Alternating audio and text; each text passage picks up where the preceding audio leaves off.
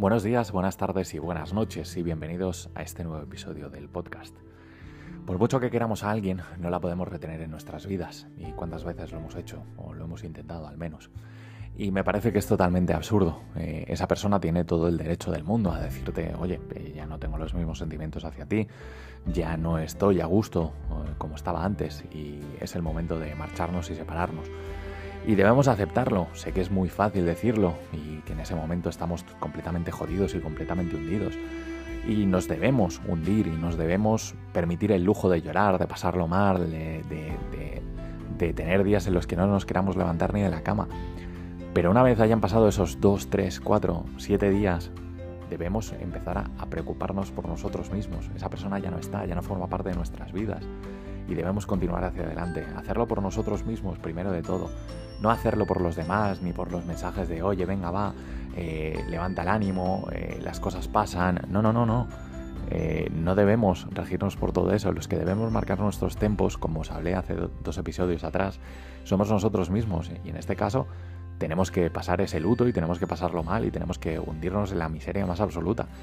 Pero una vez que lo hayamos hecho, debemos continuar, porque eso es ley de vida, son cosas que pasan, son cosas que, queramos o no, nos van a suceder. Está claro que cuando somos más adolescentes eh, lo vemos como si fuera una auténtica putada, como si el, fin del mundo estuviera al acecho y, nos, fuera a pillar, eh, vamos, en pelotas. Y, a medida que nos vamos haciendo mayores, eh, lo tenemos que ir viendo de una manera totalmente distinta. Está claro que tenemos que sufrir, que tenemos que pasarlo mal, que tenemos que eh, resurgir de nuestras cenizas como el ave fénix, pero una vez haya pasado todo eso, tenemos que verlo como una experiencia, como una enseñanza, como llevarnos algo bueno de toda esa experiencia. No podemos quedarnos con la parte negativa de mira esa persona que hija de la gran puta que es, qué mal me lo ha hecho pasar, eh, ojalá le pase lo mismo. No, no, no, no, no, no. No, estamos totalmente equivocados si continuamos con ese pensamiento y, llevamos a cabo esas fechorías que se nos vengan a la cabeza, ¿no? Tienes que ser mucho más adulto, tienes que ser mucho más eh, inteligente porque no hay mayor desprecio que no tener aprecio. Y eh, quizás sea un poco radical esa frase, pero es así, tenemos que continuar hacia adelante, tenemos que preocuparnos de nosotros mismos, tenemos que eh, seguir con nuestro trabajo, seguir con nuestras aficiones, seguir con nuestros amigos, seguir con todo.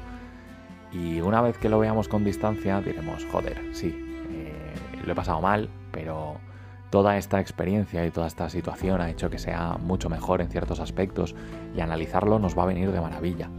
Y eso nos va a ayudar para la siguiente relación, que posiblemente también acabe mal y acabe fracasando.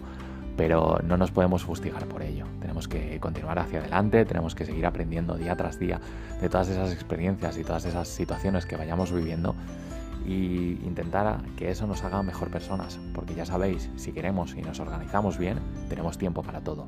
Un saludo y hasta el próximo episodio. Chao.